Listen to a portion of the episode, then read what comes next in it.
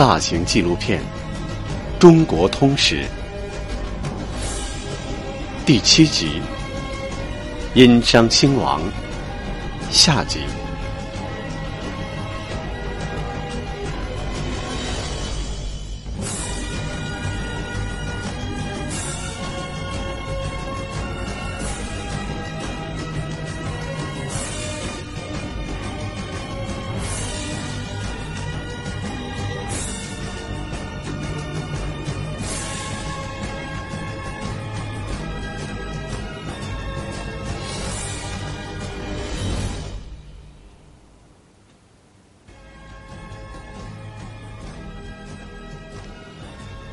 这里是位于河南省安阳市汤阴县北四公里的有里城遗址。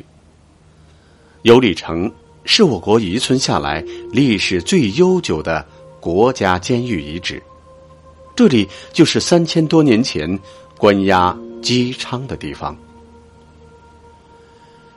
帝辛一心想除掉姬昌。苦于一直没有找到合适的机会。一次，岁侯虎听见姬昌说帝辛的坏话，于是报告给帝辛。帝辛本想杀他，慑于周在西部的势力，便将姬昌囚禁在羑里。姬昌平时勤于政事，现在突然失去人身自由，感到非常痛苦。一天。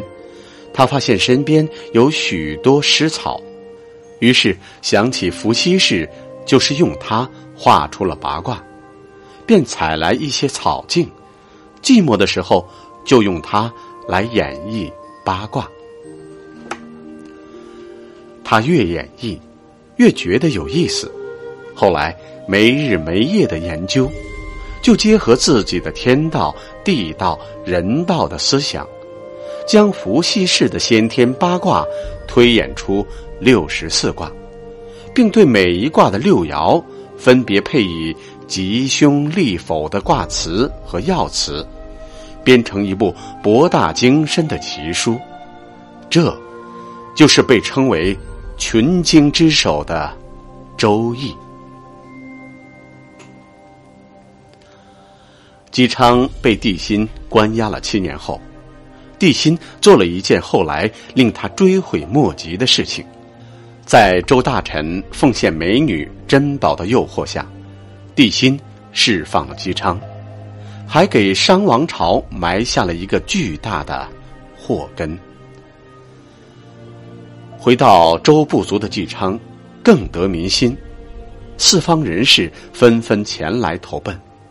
此时，一个重要的人物的加盟。引导了历史的走向。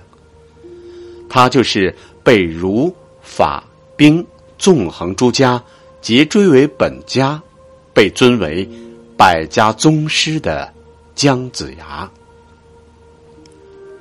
这里是河南省新乡卫辉市的太公故里。史书记载，姜子牙博学多闻，是一位满腹韬略的贤臣。和非凡的政治家、军事家，姜子牙听闻文王姬昌事迹，于是借钓鱼的机会求见他，两人相见恨晚。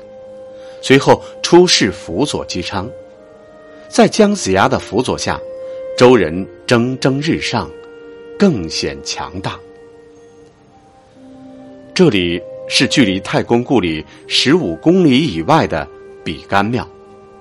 比干是商王帝辛的叔叔，从政四十多年，以太师高位辅佐帝乙、帝辛两代帝王。这位中国历史上著名的贤臣少师，最后却被自己的亲侄子杀死。与姬昌的贤人相助形成鲜明对比的是，帝辛众叛亲离。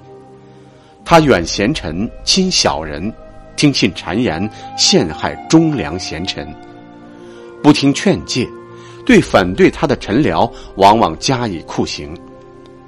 中国酷刑史上著名的炮烙，据说其发明者便是他。比干看到帝辛暴虐荒淫，叹曰：“主过不谏，非忠也；未死不言，非勇也。过则谏，不用则死，忠之至也。”于是去摘星楼，强谏三日不去，最终被帝辛杀死，并剖视其心。比干以死建军。因此被称为天下第一人。北魏孝文帝因感念其忠心而在此建庙纪念。性情残忍，残害忠臣，如此一来，各诸侯大臣都害怕帝辛，渐渐疏远了商王朝。在身边佞信们的媚言下，帝辛日渐沉迷酒色，常作彻夜之欢。摘星台，位于河南省鹤壁市祁县。祁县是商朝故都之一，朝歌，这里就是帝辛寻欢作乐之地。随着欲望的不断膨胀，帝辛觉得首都燕邑已经无法满足他的享乐要求，就把首都往南扩至朝歌。帝辛还下令在四处修建。离宫别馆，他经常带着最宠爱的美女妲己去这些地方纵情玩乐。所谓“放虎归山终为患”，此时终日沉迷女色的帝辛已经完全消除了对姬昌的戒心。姬昌的儿子姬发即位，周族继续稳步发展。姬发在姜子牙、周公旦。昭公氏、毕公高等高人贤相的辅佐下，力量不断积蓄壮大。为了检验自己的号召力，姬发举行了一系列的军事试探行动。他认为时机仍然未到，就率兵回去继续等待时机，并吞诸侯、拉帮结伙、搞军事演习。姬发所做的这一切。终于引起了帝辛的警惕，但此时，商王朝已经是一个风烛残年的老人，连年对外用兵，使得长期积累的问题渐渐露出端倪。从即位之初对东夷的用兵开始，帝辛将所有的精力全部放在对东夷的作战，根本无暇顾及周人的崛起。这样又过了两年，姬发认为条件终于成熟，正式吹响灭商的号角。公元前一千零四十六年正月，姬发亲自率领兵车三百乘，敢死队三千人，披甲士兵四万五千人，东进伐商。帝辛听闻姬发出兵，十分惊恐。此时，商王朝的大部分兵力仍然在征伐东夷的路上。庞大的帝国一时间居然没有作战能力。帝辛唯一能做的就是和时间赛跑。他立即召回前线的主力部队，大军匆匆往朝歌城赶。长期以来对周的不重视，使得周得以迅速发展。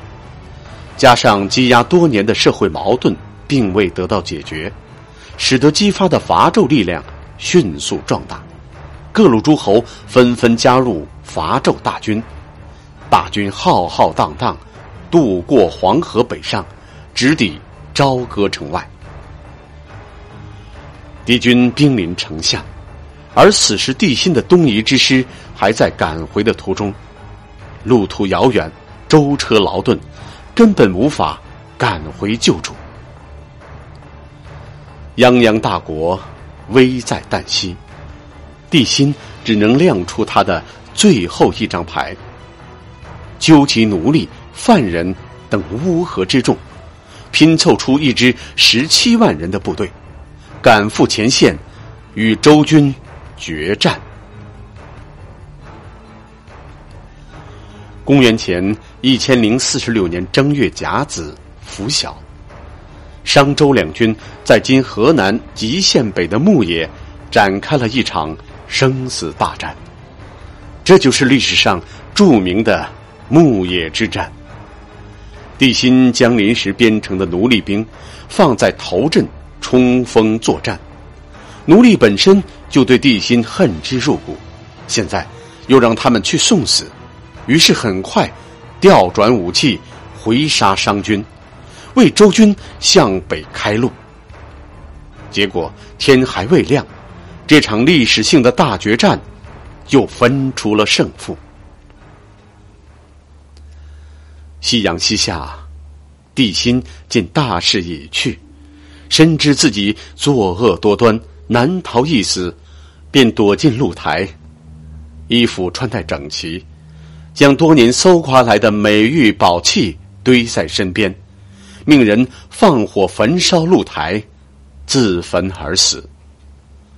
汤、太丁、太甲、盘庚、小辛、小乙、武丁。帝辛，从公元前十六世纪至公元前十一世纪，共立三十一王，前后五百余年的商朝，自此正式宣告灭亡。想做长达八百年的周朝，自此开始。这里是位于河南省鹤壁市淇县的露台寺，这里就是帝辛与妲己享乐的露台。据记载，上古时期，这里四周群山耸立，白云萦绕，奇石嶙峋，宛如仙境。帝辛因此下令花巨资，耗费七年的时间，在此修建露台，专供固本积财，游猎赏心。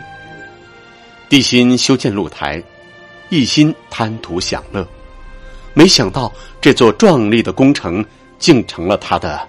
葬身之地，如今曾经豪华奢靡的宫廷楼榭，早已经不复存在，取而代之的后人修建的封神台、姜子牙和传说中伐纣的各路神仙，将露台压在厚厚的尘土之下。和露台一样，关于殷商的许多故事都尘封在历史的地表之下。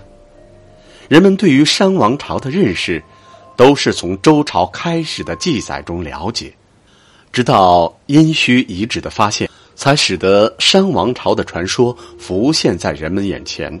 殷墟考古仍在持续进行，遗址不断发掘，至今人们还没有找到关于酒池肉林的任何蛛丝马迹。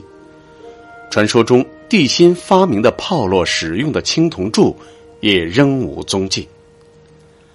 历史是由胜利者书写的，但事实真相只有亲历者才知道。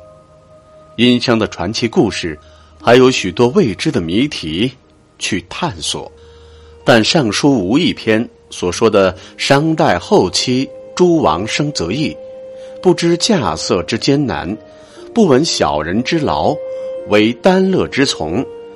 及腐化堕落导致亡国，应是不争的历史事实。